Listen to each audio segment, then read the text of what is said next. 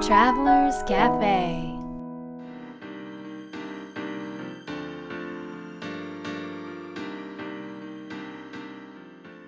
ライフトラベラーズカフェへようこそ松田美弘です。若菜です。さて今日は船です。船です。それリピートしただけじゃないいつもねミヒの真似しただけ。のいつも私の後言うから逆に真似してみました。はい。今回の地中海クルーズははい。地中海クルーズセミナーでの旅なので、はい。えー、と僕たちだけじゃなくて50人ほどそうですね。一緒に行ってるんだよね。はい。それだけじゃなくてそれだけではないです。お友達グループグループ。とか会社とかファミリーとか。もいるのでほとんどん？80人ぐらい。80人ぐらい一緒に行ってますね。うん。うん。でもすごいね。すごいよね。今思うと。でも日本人で乗ってるのはほぼその人たちだけ。本当。他に全然合わなかったね。そうだよね合わないよね、うん。でそのクルーズあ今回のこの船はえーシンフォニー・オブ・ザ・シーズっていうロイヤル・カリビアン社という会社のシンフォニー・オブ・ザ・シーズという船なんですが、うん。えー、と2018年7月現在は、まあ、2018年中ぐらいはかな。えー世界最大の船であるうん。ということでどのぐらい大きいかを若菜さんに紹介してもらいたいと思います。えー。どのくらい大きいか？うんあの感覚とそのね何センチ何メートルとかそういうの全然わかんないから聞いても、うん感覚的にはあのーディズニーランドうん、10個分。そんなに大きくないでしょ。だから感覚的にはって言ったでしょ。えどの辺がディズニーランド10個分の感覚なの？いやなんていうの？船船ってうん船じゃないですか。うん。でなんかこう閉ざされた空間うんうんうんみたいな、なんだけど、うん。なんかそこには街があって楽しい美しい綺麗な街があって、うん。あのー美味しい食べ物とか楽しい食べ物がうん。たくさんあって、うんうんでエンターテインメント素晴らしいエンターテインメントがいくつもあって、うん。でスタッフの人たち、まあ、クルーの人たちって言いますけども、うん。クルーの人たちはうん。なんかとてもハートウォーミングで、うん。あのーサービスうん。精神豊かで、うん。みんなをこう幸せに楽しませようという気持ちで関わってくれたりするこの感じとかもうん。すごくて、で人もたくさんだし、うんなんかこの感覚がね、うん。まあ、いろんな体験ができていろんな国にもこう行けるからそれで。そうだね。そう。ディズニーランドいろんな国のディズニーランド回ったみたいな感じ。あですけど。ーなるほどね。船で何ができるかを紹介していこうか。うん。例えば船でえー、とサーフィンができます それ多分ねうんはっていう感じだと思います。乗ったことない人には。サーフィンって波がザザーってくるでしょ？うん。それから船の上でできんだよ、だからうん、その波が来るわけないわけ普通。船の中で。そうだよね。波が来るわけ。はい次は。ではい次は、うん。ロッククライミングができます。はいはい次はアイススケートもできます。あいやいやいやいやいやな他には？あ他にはあ滑り台があのプールの滑り台がすごいなんか長い長い滑り台ができます、うん。でもこれは本当に一部だよね。そうなんですよね、うん。これはね一部だからね。なまあ結論としては行かないと分かんない ラジオで表現するのが何ともうん。あの YouTube アップしたので見といてください。最終的にはその言葉で締めると。そして、はい。回る場所がなんと、はい。飛行地のね7日間ん？8日間の船旅なんですけど、バルセロナ出発。はいでバルセロナも楽しめるんですがうん。次の日はあのーまあ、僕たちも大好きなマジョルカ島に、はい。パルマでマヨルカ。マジョルカ島に行きます、はい。ここはなんかヨーロッパのハワイと言われるような場所なんです。そうですね。で次の日はフランスに行きましてマルセイユに。マルセイ次の日はイタリアの、まあ、フィレンツェとかピサピサのシャトーがあるところに行きます。ユはい次の日はイタリアのローマに行きます。はい。次の日はナポリに行きます。はい。そして1日海を移動して最後にバルセロナに。着く信じられない工程だね。すごくいい、うん、普通に飛行機で回行ったらら大変だろうね。1日ずつ朝着いてうん。夜また飛行機で移動してっていうのを繰り返してるってことだよね。あそうそうそうそうそう。それがもう船に乗っちゃうとうん。パスポートもいらないし、うん。あの荷物は置いたままでうん。あの朝ゆっくり船で朝食も楽しんでお茶も楽しんだ後に出かけてまたゆっくり夜は夜でディナーうん。とその後のショーも楽しめちゃうでそしたらもう次の国に寝て起きたらついてるっていう。これは優雅だね。優雅だし楽ちんだね、いやとっても楽ですね。うん、でどのぐらいの人が乗ってるかというとえっ、とですねお客さんは5500人ぐらい。うーん。従業員は2000人ぐらい。はい。高さは17階建てうん。えー、と広さはサッカーコート3つ分。広さだ長さか。はい。っていう巨大な船に乗ってまいりまして。はい。で、えーここでそのねショーがおすすめなんだよねうん、この船の一番の魅力はやっぱりショーですね、うんうんうんでアイススケートショーもあり。うん、目の前であんなショーが見えるなんて。そうあのアイススケートのショーは、まあ、いろんなところでもあるけど、うん。あの広いじゃない？スケートリンクが。そうだね。普通のアイススケート場の場合はね、うん、で船の場合は、まあ、そんなに広くないから狭いところを、でしょん狭いところ要は、えー、と目の前でショーをしてくれるんだよねアイススケートの。で狭いんだけど通常のスケートリンクよりは狭いにもかかわらずあのジャンプとか、うん、もう素晴らしいパフォーマンスを繰り広げてくれるので、それはそれはもう迫力もすごいし大興奮だよね。これは本当に素晴らし素い。晴らしい、うん、だったりその3000人ぐらい入るシアタうんうん、ーのショーだったり、ミュージカルとかね。とても有名なミュージカルとかを、うん、が見れるんだよね。そうそうそう。うん。で、えー僕たちが一番好きなのがはい。アクアショーです。はい。大好き。ということでアクアショーの説明を若菜さんどうぞ。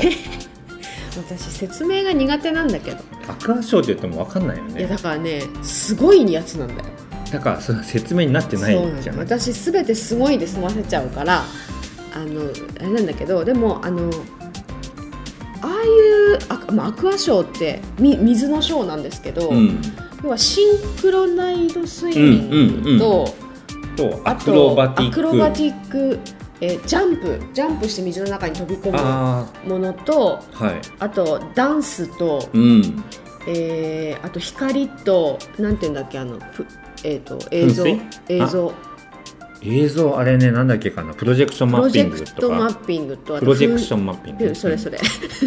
あとその噴水とかもう、うん。なんか全てが組み合わさってうん。一つのショーになってるんですけど、そう。でこの形の船は3回目なのかな乗るのは。そうだね。3回目ですね。だから、うんどどの船でもこれが一番楽しみなんだよね。はい。もう何回も見ちゃいます、はい。でそして、うん。えー、と本当はこう予約してみるんだけども、はい。えー、と僕たちの多分ショーは4日目ぐらいだ予約,、予約してると思うんだけど、もう待ちきれずに 1日目のうん。えー夜はい。にこっそりと、はい。えー見に行きました、はい見に行っちゃいました。はい、そうしたら、そしたら、うん、もうちょっとあのーある男性にうん。恋をしてしまいました、み 目が目が白目になってますみひろくん。というのは、あのね、うん、見つけちゃったんだよね。何を見つけましたか、なんかねうん、すごいもの。またすごいね何の説明にもさっきからなって何を見つけたの？あのね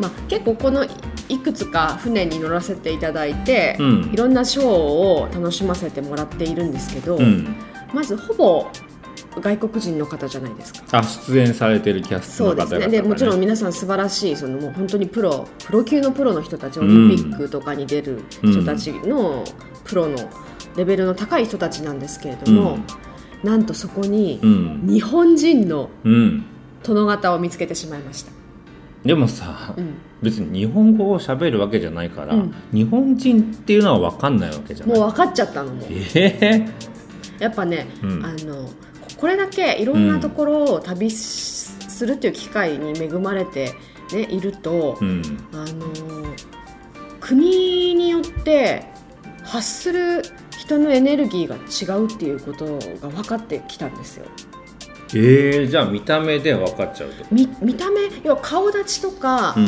服装とかそういうところはちょっともう分かんないところもたくさんあるんだけど、うんうんでもねあの日本人特有の,、うん。うんあの気気発する気ってこと？気うん、っていうのがあってあのそれをねうん。バシッとこう感じてしまったんですよね。あの見見た瞬出てきた瞬間にでまさかでも日本人が出てると思わないじゃまあそうないですか、だよね。普通いないよね、うん、普通いない。だからミヒンは最初ん「え信じない。そう？えそう？そう、中国人じゃない?」とか言ってたんですけどあのいやもう絶対日本人だって言い張ってたんだよね。っていうのがまあ1日目にあって、うん。目がハートで。で次の日あっても「昨日アクアショー見てね。日本人が絶対いたのよ」ってずっと言ってたね、全員に振らしてたね。まだうんみんな見てないのに。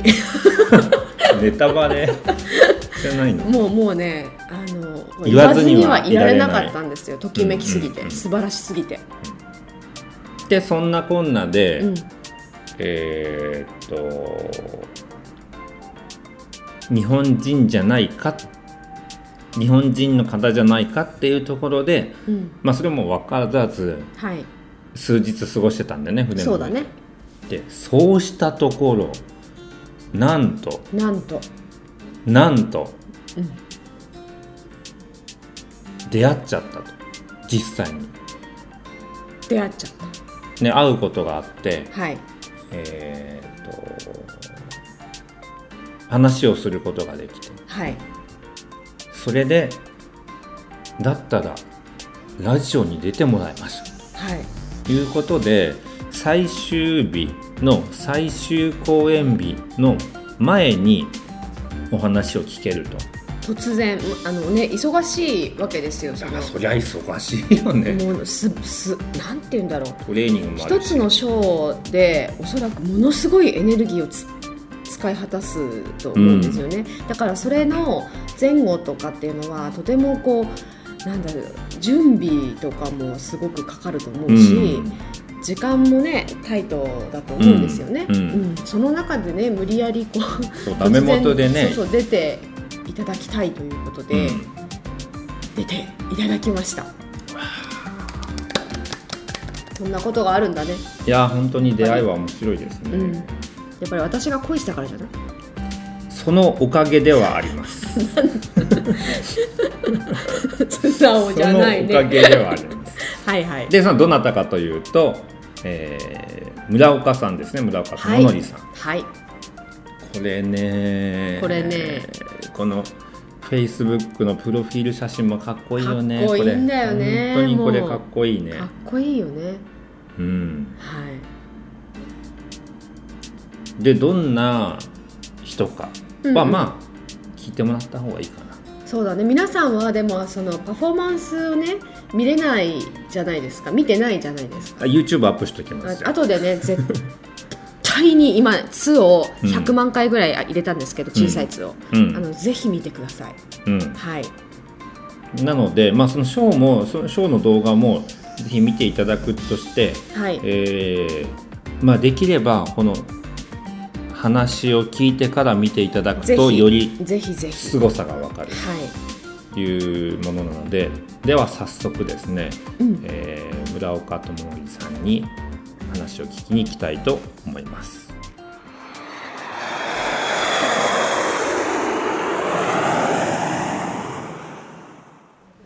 なんでここにいるんですか、えっ、と船の、うん。えーこのシンフォニー・オブ・ザ・シーズっていううん。船の、えーアクアシアターっていうステージでの、えーショーはい。パフォーマーとして今船に乗っています、でも珍しくないですかねこう日本人で。日本の方が乗る、はい。あのーそうですね。昨日あのみなあの日本のお客さんが、はい。あこの間か、うん。たくさんいらして、うん。あのすごいあの初めてだったんで、うんうんうんすごい嬉しく嬉しかったんですけど、うん。パフォーマーとして海外でやっぱり日本人がやることってすごい少ないと思います、はい、あんまり英語も強くないし、えービザの関係とかうん。いろいろなことがあってなかなか使わないんですけど今回すごいあのちょうど運が良くて、へえポジション的にも、えー、とアジア人の方が強い、えー枠で、なるほどね、えーそれで多分受か受かりました。へー。えなんかこのこのストーリーを聞きたいんですけど、はいはい。なんかの募集を見てこう応募したんですか？それともオファーがあったんですか、えーとあのーエージェン知り合いのエージェントが、うん。あのこの船がスタートした時に乗っていて、うん。そんでまあいろいろちょっとあって、うん。あのー僕そのポジションが空いてしまってあなるそほど。こで急遽連絡が来てあのアップちょはい あのなんかフェイスブックを見たら先週の金曜ぐらいに聞かれたんです。よね。6月の10日にうん。ここに来てそんでなんか1週間ぐらいリハーサルしてもうすぐ出て。あ話がそもそも決まったのが何ヶ月前えーとですね本月本決まりしたのはうん。5月の16 17日です。あじゃあ1ヶ月ぐらいなんだ。えちょっと待って。あまだあアクアショーまだ見てない方もいらっしゃるけど、うん。すごいショーなんだよねあれ。すごいショー動きもだしだあのみんなとのこのコンビネーションだったり、そうですね。ダンスだったりあとちょっと言っちゃうけど水に飛び込むとかなんとか、うん。いろんなこうあるじゃないですか、うん。あれを約1か月でじゃあ作って一緒にやったねって感じですか？あのショーはもうもともと僕が来た時はもうあったわけですね。できたのできていたのであの僕だけ一人でリハーサルをしてえであのあもう本番かっていう感じで。まああの楽しいですショーは。へー。えでも日本にいる時にあのもう練習してたわけなんですよね。いや日本に。あしてないんですか？ショーショーの練習はしてないですね。えー、それであすごんなのがいできちゃうの？内容も聞いてなくて、あのとりあえずうん。い行くっていう。えーでもそのオファーを受けた時はどんな気持ちだったんですか？あのすごい嬉しかったですね。嬉しいのと、うん。あのずっと海外の作品に出たいっていう目標があって、うん。あのやっと一歩進んだなっていうふうに思思いました。ほー。多分でもそもそもねどんなパフォーマンスをされているのかが分かんないと思うので、そうだと思いますちょっねとあの友則さんあのーはい、専門分野僕はもともとスタントマンを日本でやっていてでそうなんだ。そうなんですよ。あのジャパンアクションクラブっていうところに。有名なとこ。であの今はジャパンアクションエンタープライズっていうふうに名前が違うんですけど、うん。そこで19歳でそこに行って、うん。で5年間ぐらい、まあ、あの学ばせていただいてでそこからフリーランスで、えー、とやってまして、主に専門分野は、えー武術と、うん。あのアクロバットです。おーただスタントの経験があったのでこの船では、あの 10m からのダイビングもやらせてもらって。ややるんですか？やってたよ。そうやってなんですよ。た。10メーター？びっくりしちゃって。だからまあすごい、あのー自分に合ったショーでした。そううん。よかったです、えーえじゃあそもそもの疑問なんですけどあの怖くないんですか？あのー怖怖いですね怖いんだ、はい。やっぱり。今でも怖いです。かあのこの仕事は多分怖くない人じゃないとできないよう。ああ怖くないっていう人は怪我してあなるほどね。あなるほどね、ええ。怖いぐらいがちょうどいいです。怖さをなくすことが重要じゃなくて怖さを感じて取り組むことがはい。大事なん大です切なんですね。そうですね。怖さがちょうどいいあの緊張感になるぐらいはい。あんまりにも怖すぎるとちょっとあの、え え、ダメだと思うんですけど、えーなんか今までの、まあ、日本時代も含めて、はい、ちょっとこれは一番怖かったなっていうあー。お仕事ってどんなのがあったあんですか？えーとですねあんまりあの言えないんですけど、うん。あのコンサートうんうん。で、えーまああのアイドルのか方のコンサートで,、でで僕が飛び降りるっていうタイミングがあったんですよ、うん。でその時に、まあ、その方の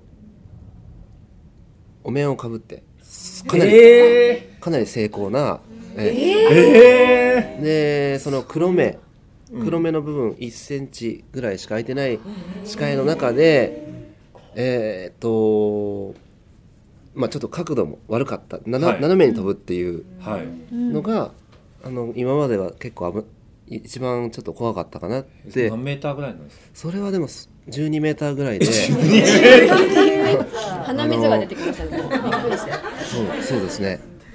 えってことはそこのコンサートに来てる人たちはその方が本当に飛んでるとみんな思ってるその瞬間は思ってます。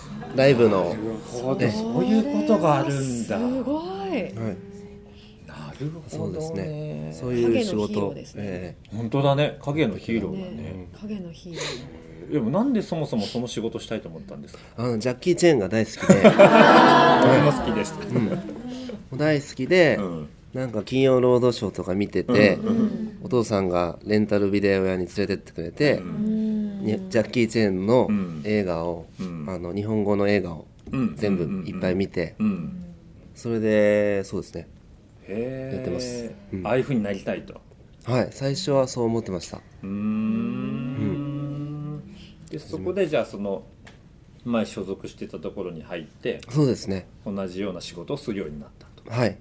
あのー高校の先生が教えてくれて、はい、でそこにあの応募してううん。んっていうことですね、でもなんかスタントのお仕事っていろんなジャンルがあるじゃないですか、はい。その中で武武術はいはい。というものに、まあ、出会われたというかそれをはいはい。されてるのは何か理由があるんですか、えっ、とシルク・ドゥ・ソレイユにあの出ることが今の目標で一番の。で自分が唯一出れる可能性のあるジャンルが、えーマーシャルアーツっていう枠で、うん。えースタント時代の経験も活かせて、うん。でやっぱりつながジャッキー・チェンが好きっていうのもうん。つながってるし、うん。まあ、好きっていうのが一番大きいですね。その武術の表現とか。そのジャッキー・チェーンのなんかこう影響はとてもよく分かったんですけど、そのシルク・ロ・ソレイユに出たいっていうのはどこから来たんですか？あの2008年の10月にうん。日本で、うん。あの初めてシアターができて、うんでそれを友人が誘っていただいて見に行った時に、まあすごい感動して、うん。えーでそれから2年ぐらい経って、うん。あのヘルニアになっちゃって、うん。で疲労骨折もしちゃって、ん。でもう一回見に行った時に、あのもう一回力頑張ろうって思える、えー勇気と希望をもらった時に、うん。僕もこういうふうになりたいなっていうのが今でも残ってます、はいなるほどねまあ、単純にあとシルク・ドゥ・ソレイユの世界観が好きっていうのもうんうんうんあります、うんうん目指すはそこでそこに向けて今、そうですね。上がり始めたという感じですかね。そうですね。やっとん。なんか一歩進んだかなっうん。て思ってます。うん。でもここの船でやってるっていうことは進んでる感がしますよね。あのやっぱりキャストの皆さんがうん。もうそういう人たちばっかりなので、そうなんですね。はいあのーもうそういう作品に出てる方たちもいらっしゃいますし、へーあとは世界チャンピオンの人もいて世界チャンへー世界チャンピオンな何の世界チャンピオン？なんかなんだっけなシシンクロとか？ああなるほどね。シンクロもありますもんなるね。メダル、ね、持ってたりすごい。スラックラインとかの子も世界チャンピオンで、んだ。ん、みんなすごい人ばっかりです。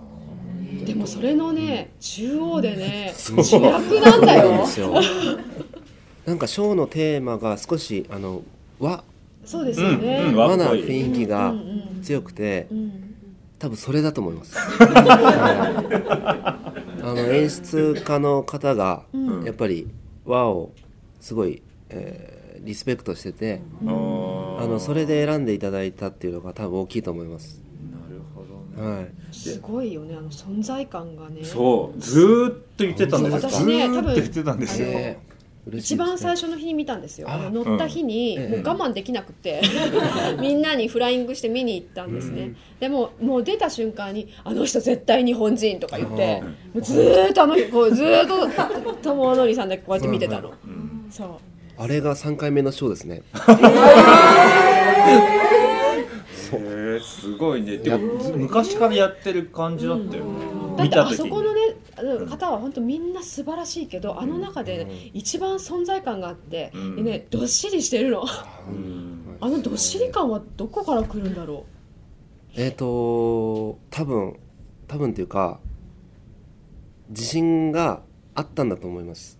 あえのー初日にリハーサルをして、うん。ディレクターと話をした時にあのーあもう自分で行けばいいなっていうのがあの自分で行けばいいね。感じてもともとあった振り付けも全部変えてへえそうなんだ。それは自分の今回の目標であったんですけど、うんうんあのー日本人で行く限り誰がどう見てもうん。うんあの日本人なんだっていうことを、うんうんうん。あのー伝えたかったので、うんなるほど。動き的に中国人と間違われるようなジャンルもあるーなるほどね。のパフォーマンスも入れてるのでうん。ただ日本人にしか出せない空気がうん。あの、まあ、やっぱりあってうんうんうんもちろん違う国の方にしか出せない空気もあるんですけどはい。でもそれを出すっていうのを決めてたんで全部振り付けも変えてなるほど。でもそれがあのいい方にうん。行ったのですごい、えー、と楽しくやっています。うん。それが伝わったってことだよね。だから日本人だ日本人だって言ってるから。もう出てきた瞬間に。でもさ今思ったのが、その演じるんじゃなくて素でいることがすごく力強いっていう。そうかも。あのそうなんですね。うん。日本にいるとうん。なかなか自由にあの仕事ができないので、へえー海外っぽいなって思いました。うん。ーなるほどね、はい。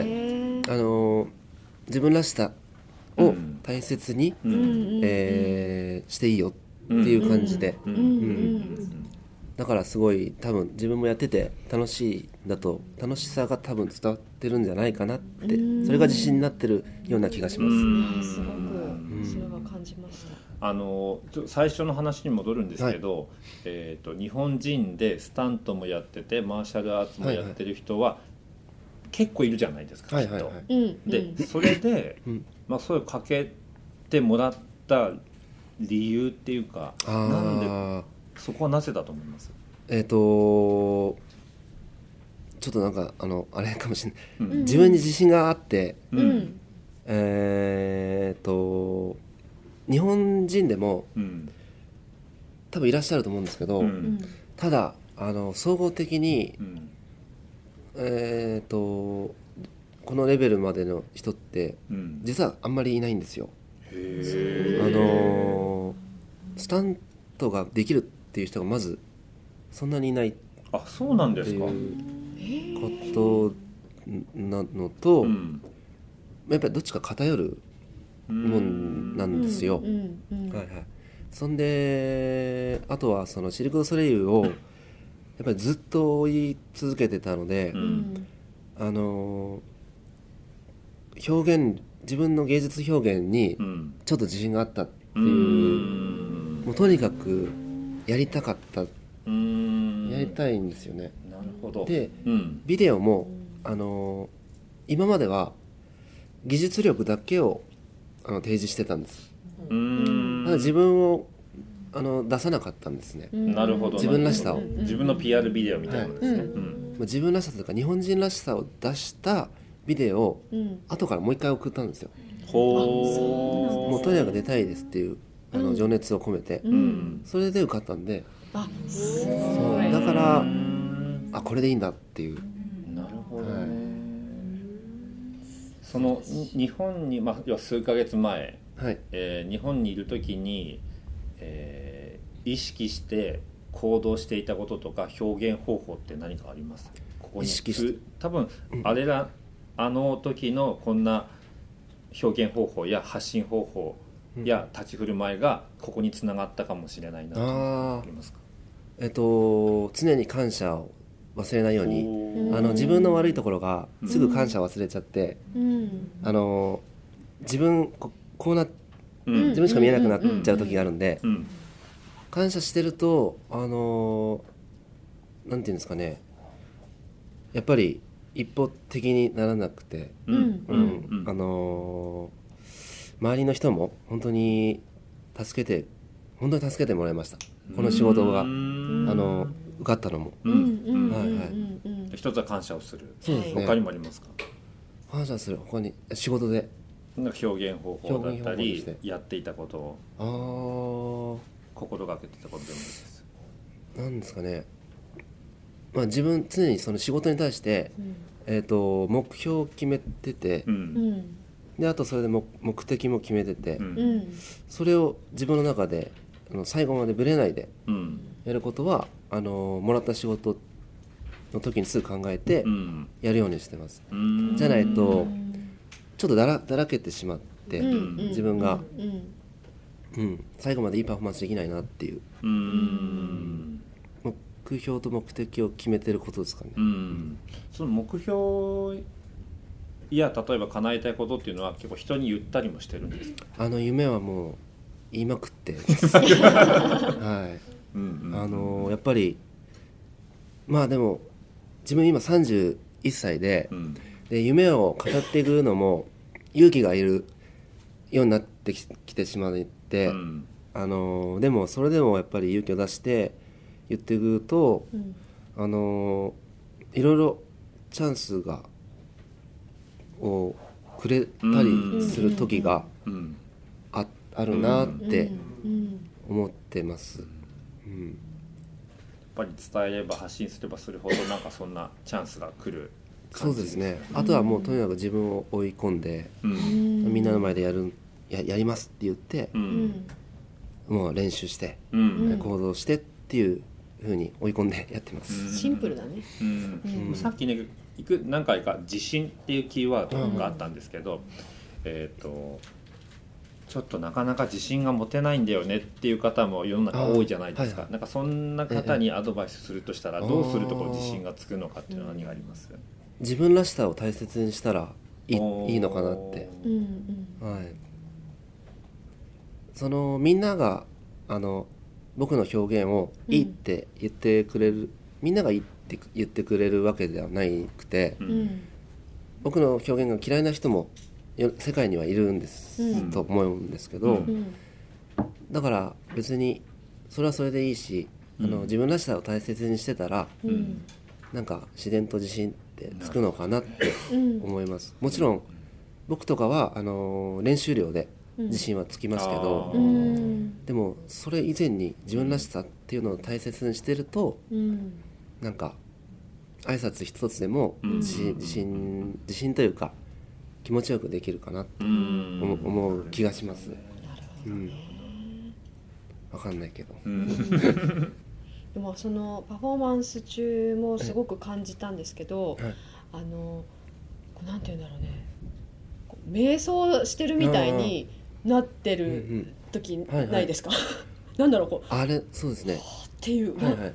気が出てるの気がそう気うわうん。で出ててだ誰よりもうん。こうねどっしりとしてるの、うん。でなんか中心にここになんかスーッとこう棒が通ってるみたいになってるんですよ。うん。あの状態ってどうやって？あのパフォーマーとしてはえっ、といろいろなその噴水が出るタイミングとか、うん。照明のタイミングですとか、うん。音楽のタイミングで計算動きの部分は計算してますけど、うんえっとお客さんの視線を集めるっていうところでうん。うーんとそうですね。引きつけたいっていうふうにうん。やって、うん。やってはいます。なるほどね。そうですね。ただ最初が大事なので、うん。最初からそれをやっています。あの最初っていうのは、えっと、ショーに、ま、出る1分前ですね、うん。あなるほどね、なるほどね。でも面白いなと思うのが、うん。なんか動いた方が目につくつきそうじゃない？っけ、うん。でも、動かないから目につくっていう視点が面白いなと思って。なんか本当にそうなんですよ。それがうん。多分日本人の良さだと思います、うん。はい、すごく繊細で、えー丁寧で、うん。あのー器用なんで、うん日本人はうん。パフォーマーの人も、うん。うん。あやっぱり。ええ。うん。まあ、それが自分らしさっていうことですね、今回のショーで、うん。うんでもあそれだけやっぱりでも、まあ、パフォーマーとしてね、あのー引きつけようって言って、ええはーって聞き出すっていうのもあると思うんですけどでもあれだけのね見ていただくと分かるんですけど、なんかねあれだけのこうどっしりしたこう感じっていうか自分とつながってる感じっていうか、あれって多分日頃のなんかがないと、うん。なんかねあそこまではいかない気がするんですよね。それは何か日頃から？日頃っていうか今まで決めてたことがあって、うんうんうん。あの30歳までは、えっと、とにかく黒黒の道の方を選ぶっていうふうに決めてたんですよ、うん。な何個か選択があるんですけど、うん。とにかく自分がしんどい方へっていうふうにうん決めてた部分があって、それは多分自分の中でですけど、うん。やっぱりすごい大変な経験をしていろんな経験をして、えー苦しい大変って思う経験を乗り越えた時に、それが同じ経験をしてる人に多分伝わるパフォーマンスとして表現として伝わるんだと思うんですよ。それは自分がシルク・ドゥソレイユから、うん。あのもらったものでうん。感じ取ったものだったので、ヘルニアになって疲労骨折してて、うん。で自分母親にその時からあの父親がいないのでうん。仕送りをしてたんですけど、えー、ともう無理かなって思った時に、うん。見て見た後にすぐ明日一から頑張ろうって思えたうん。その勇気っていうのがあのやっぱりそれだけ皆さん技術力習得するのに苦労してるっていう、うん。その労苦がうん。自分の表現のうん。になの幅になってると思ってます。すごい精神力だね。いやでもただ好きっていうそれだけですね。あそこ大事ですね、うんもうあーなるほど好ねきか好きじゃないとできないですもんねきっと。そうですね。でも好きだからこそその精神力がねこう生まれてくるの、うん。湧き上がってくるのかもしれないですね。で他になんかこう日々日々の暮らしとか生活の中でこう毎日気をつけてることとかなんか意識してることってあるんですか？パフォーマンスするに向かう上で、うんあパフォーマンスするむパフォーマンスに向かう上ではやっぱり体のコンディションを、うん。うんうんうんうんしっかり、うん。え整えるっていうことは整え方はどうしてるんですか、具体的にはあの3時間前に食事をとって、うん。えショー本番の、ううん。んえでストレッチとか、まあ、ウォーミングアップはもちろんですけど、うん。ショーが終わった後に1時間、えっと、ストレッチしてますそれは自分が今30歳を超えてるので、うん。えーまだ夢が叶ってないんでうん。あのやらなくてはいけない自分のうん。ことですね、うん。はい、やらなくてもいいんです別に。うん。やらなくてもいいんですけど、うん。これ以上の表現を求められた時に、うん。すぐに対応できるようにうん。やっぱりつ常にあのいつでも行きますっていう状態うん。にしとかないと自分が絶対後で後悔するから、うん。うん。うん。パフォーマンスがない日に気をつけてることは何ですか？うーんとパフォーマンスがない。月に1回はうん。食事はあんまり取らないですね、あの内臓も筋肉なんで休めてあげて。特にそんなに僕お腹強くないのでうん。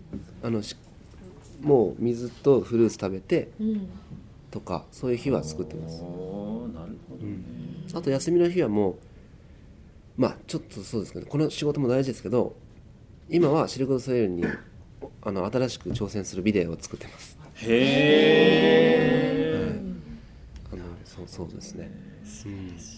でもさ精一杯今もやってるわけじゃないですか、もう力の限りあのショーを見たらもう分かりますよね、それは。でもそれでもさらにもっと次のなんだろう余力というか、可能性としての余力ね、を常に自分でこう作ってるっていうか生み出してるっていうあり方が本当にすごいなと思う、もうやりたいことはたくさんあって。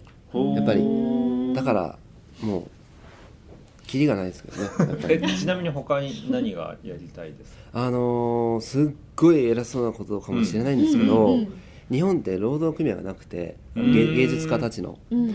あの職業システムをしっかり確立させたいっていうのはうん。自分の本当の大きな夢です。そのためにシルク・ドゥ・ソレイユが一流って呼ばれてるので、うん。うん一流を経験して、うん。あの日本でどうにか変えていきたいなっていう思いが、うん。あの本当の自分の自分自身の夢です、それが生まれたきっかけは何だったんですか？えっ、と日本でさまざま仕事をしたんですけど、うん。うんやはり、えー日本のその芸術家たちの職業の環境が、えー、と海外と大きく違った点ですね、はい、だからそれを改善していきたいっていうのが、うん。あのーっていう思い一つだけです、うんあとこうね表現する人たちもよりさらにねこう広がったりそうですね。深まったりしていくんだね、そうだと思います。雑念がないよね。いやいやいやもう。なんかやりたいことはもちろんたくさんあるうん。けど、あるけどでもなんか全部そこにこう向かってて、うん。だからなんかねあの濁濁りがないよね言葉に。こう夢を語る時も自分が大事にしてることを語る時も、こんなに濁りがない人ってん。結構いないと思います。そうです。それがでも出るんだろうね表現に。で出てる。出てる。出てる。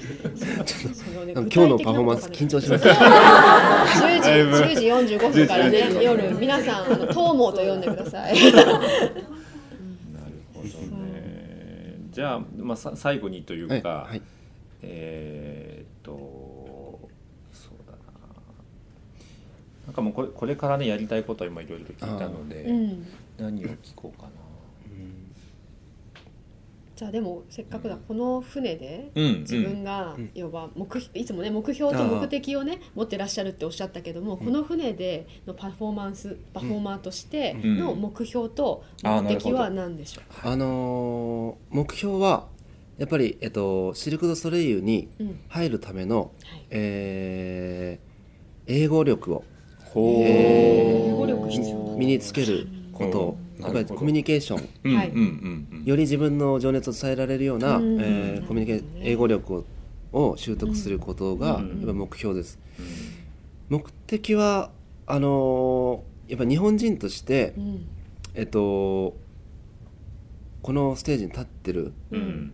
ことで、あのー日本人の方になんかやっぱ挑戦する心をうん伝えていけたらいいなっていうのが、なるほどうねん。あー挑戦っていうか、うん、そうですね、うん。あの自分そうですね。それです。挑戦する一歩の勇気うん。出すことをうん。伝えていけたらいいなって、うん。うん。あの思います。はい。素晴らしいみんなでシルク・ドゥ・ソレイユ見に行こででもさ私ちょっともうみ多分出られると思う。ちょっとなんか感動しちゃってなんか勝手に想像してもうシルク・ドゥ・ソレイユにって。出たいです。楽しみにして楽しみ。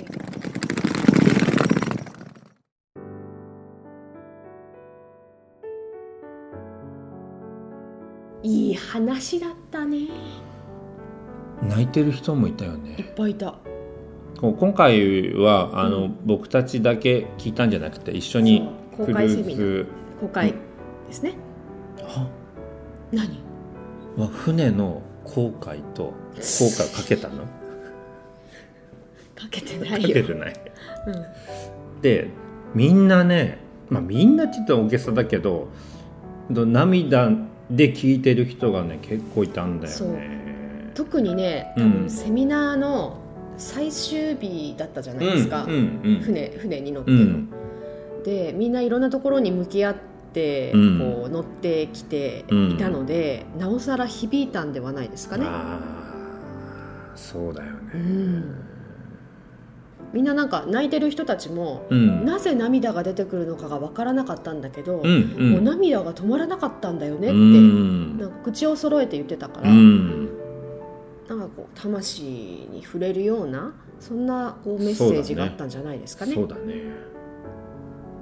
ミヒははい。今回のお話の中でどんなところ僕が、はまあいっぱいあったんだけどまず一つ目を選ぶとしたら夢は言いまくるというようなことがあったじゃないですか。うんうん。で、まあ、確かにそうだなと思っていて、うんうんうん。僕もえーっとなんか叶えたいこととか実現したいことは人に言おうっていう話をうん。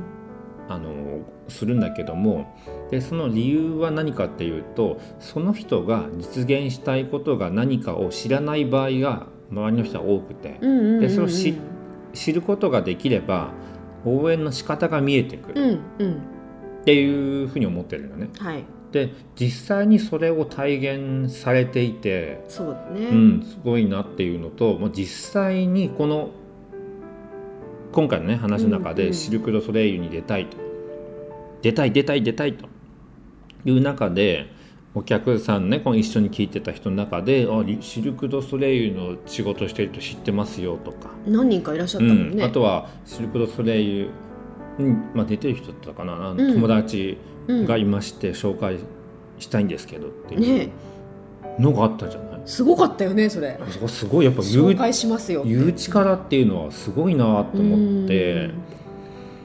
だからそれがねこう確実に夢に近づいているあのまあす今までのね姿を村岡さんの姿を見た時にそう思ったのとこれからもそうなっていくんだろうなっていうのが感実感しましたね。うんうんうんうん本当だねうん夢は言いまくろうと。言いまくりましょうはい。岡野さんはいかがですか？私はねあのーやっぱ自分らしさを大切にしたら自信がつくというメッセージかなと思っていて、うん。あのーラジオの時も私お伝えしたんですけど、えっと言葉とかに濁りがないじゃないですか。そのうんうんうん彼のね言葉だったり、うんうん。うん。それがすごいなと思ってて。うん。でそれって多分本当に自分がしたいことだったり自分とはだったりうん。あのそこにねもうとにかく夢中になっている生きてるんだろうなっていう、うん。そこが理由なのかなと思ってて、うんうんでどうしても人ってあのより自分を高めるためにだと思うんだけど、うん。あの自分に持ってないものだったりよりこう自分よりすごいことをしている人たちを見て、うん。あの取り入れていかなくちゃとか学ばなきゃとうか、んそうやってこう外に目が行きがち？うんだったり、逆にこう周りを見すぎてこう自分に自信をなくしてしまったりとかそういうことがあるんじゃないかなと思ってて。うん。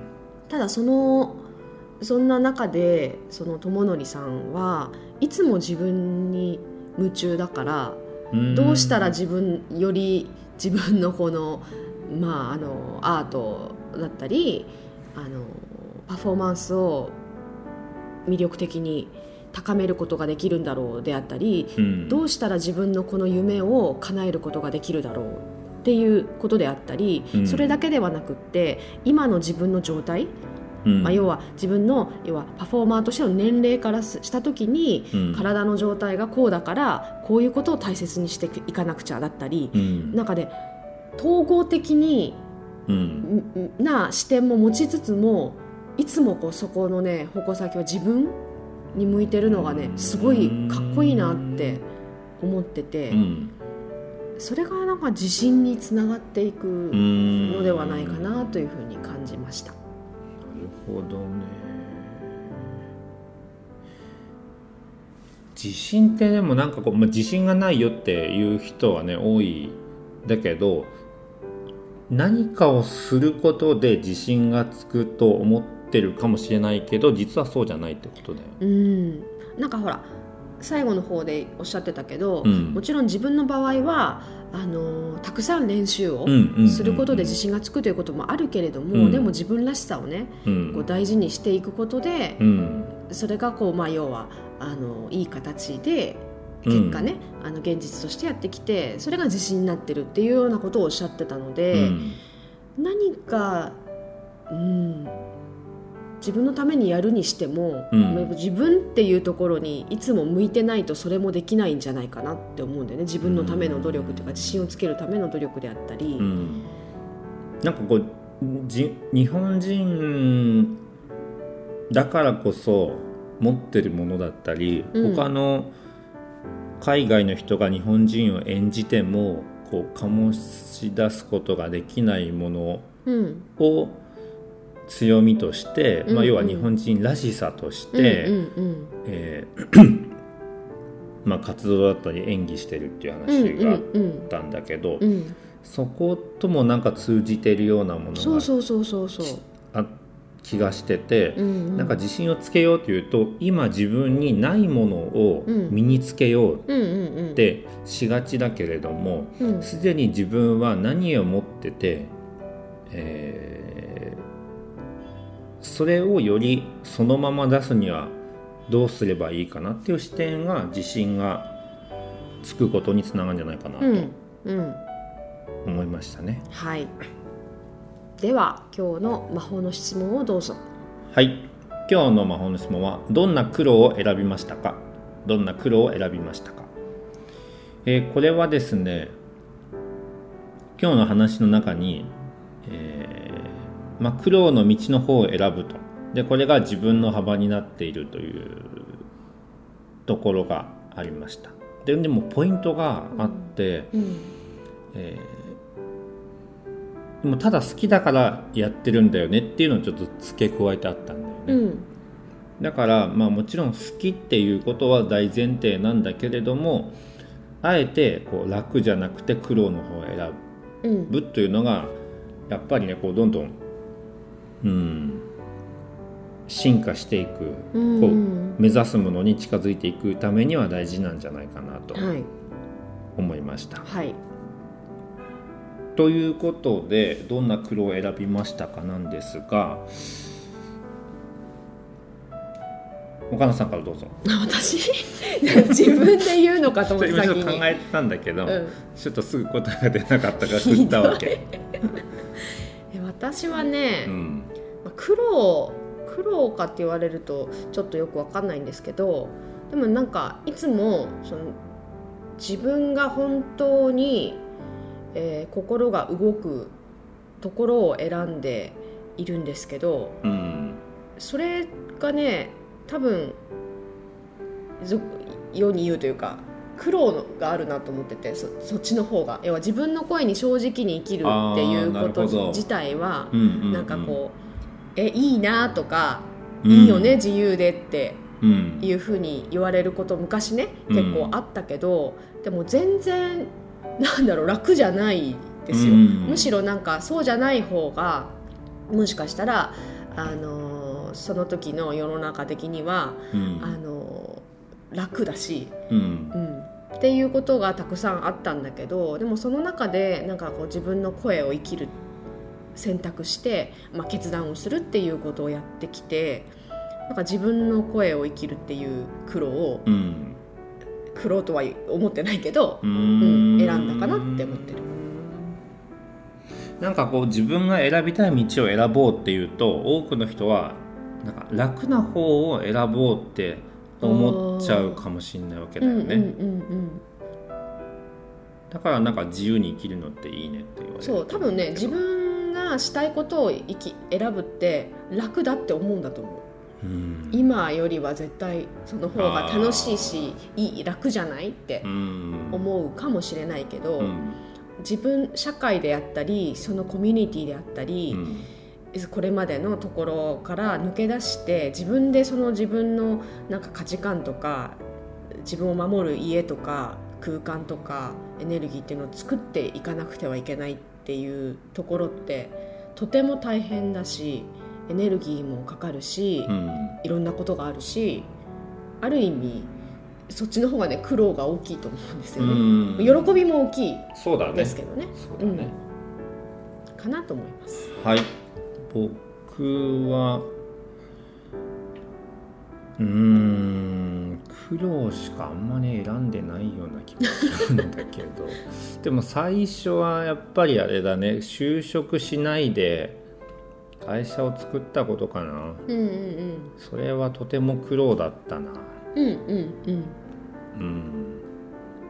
うんでもそれがあったからそこから全て始まったという感じなので。うん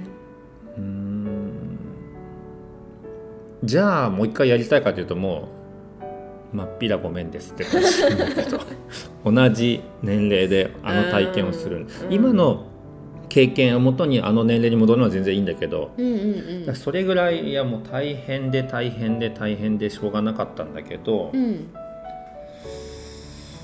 でもそれを経験したから今ちょっと例えばタイトなスケジュールがあるとか、うんうん。もしくは、えーこの短い期間にこんなたくさんのことをしなきゃいけないとかうん。っていうのもなんかすごく楽に感じるんだよね。うんなるほどね。うん、うんだからその全てのエネルギーをかけて、えーまあ自分僕はその自分のやりたい仕事を作り上げるっていうのはやったんだけど、うん。それはすごくねい今に生きてるというか、うん。その頃の苦労のおかげで今がちょっと余裕が余裕？余力がある、うん。それは多分苦労を、うん、あの受け入れたことで、うん。心だったりこうその自分の器みたいなのがギューって伸ば、ね、引き伸ばされて大きくなってったんだろうね、少しずつ、苦労すると器が大きくなるんだね。そう。苦労をねするというか受け入れるだと思うそこを多分苦労を受け入れないとそうはならなくてなるほど苦労を自分の中に受け入れると器がぐーっと大きくなる、苦労をただするとうん受け入れるの違いは何、違い？うん、え苦労要はなんか自分事としてうん。捉えてるか捉えてないかっていうところだと思うんだけど、うんうん。苦労を受け入れるっていうことは、うん。これは自分で選んだこと。要は自あ分の決断に対して責任を負うっていうことなんだけどー、うんなんか自分のためのことだと。なんかねこう受け入れる。だけど苦労をただするっていうのはなんかこう被害者意識というか。こんなに大変でそうそうそう。誰かのせいなのよ。そうそうそうそうそう。っていうのだ感とじだとあの要はそこを受け入れてないから、うん。そう入ってきてないでしょ器の中に。うん。で器はこう物がいっぱい入んないとこう広がっていかないから、うん。あのーそう大き大きくなんないよね。なるほどね。じゃあ苦労はやっぱり受け入れることが大事なんだね、うんうん、うん、ただすするのももちろん大事なんだけれども、するだけじゃなく受け入れるそう自ら選ぶという行為自体が大切なんだと思う。うんうんうん。なるほど。ぜひ、えー今日の質問どんな苦労を選びましたかに、えー答えていただいて、えー私そんなに選んでないなという方はこれから選びます。器が大きくなっていきます。はい。はい、えー今週今回のえーライフトラベラーズカフェはいかがでしたでしょうか、えー僕たちもね本当になかなか巡り合うことができない船の、ねキャストの一人のスーパースターですからね主人公主人公だもんね。あそこの人たちはあのみんな本当になんていうんだっけ？それこそオリンピック級の人たちなんだよね。あシルク・ロソデイユとかに出てる人たちなんですよね。人って言ってたから。ね、はい、うん。そこの中で主役を務められてたので、うんスーパースターですよ、はい。ぜひそんなね、あのーお話また何回も聞いていただけたらなというふうに思います、うん。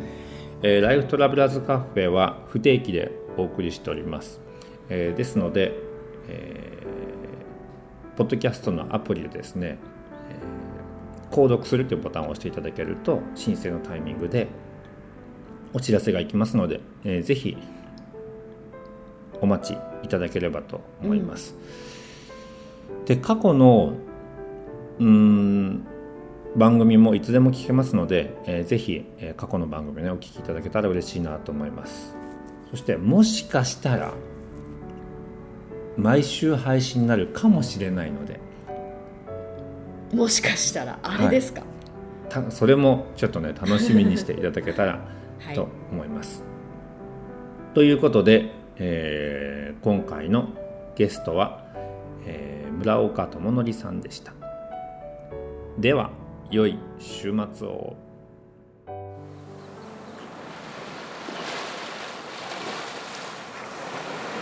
Life Travelers Cafe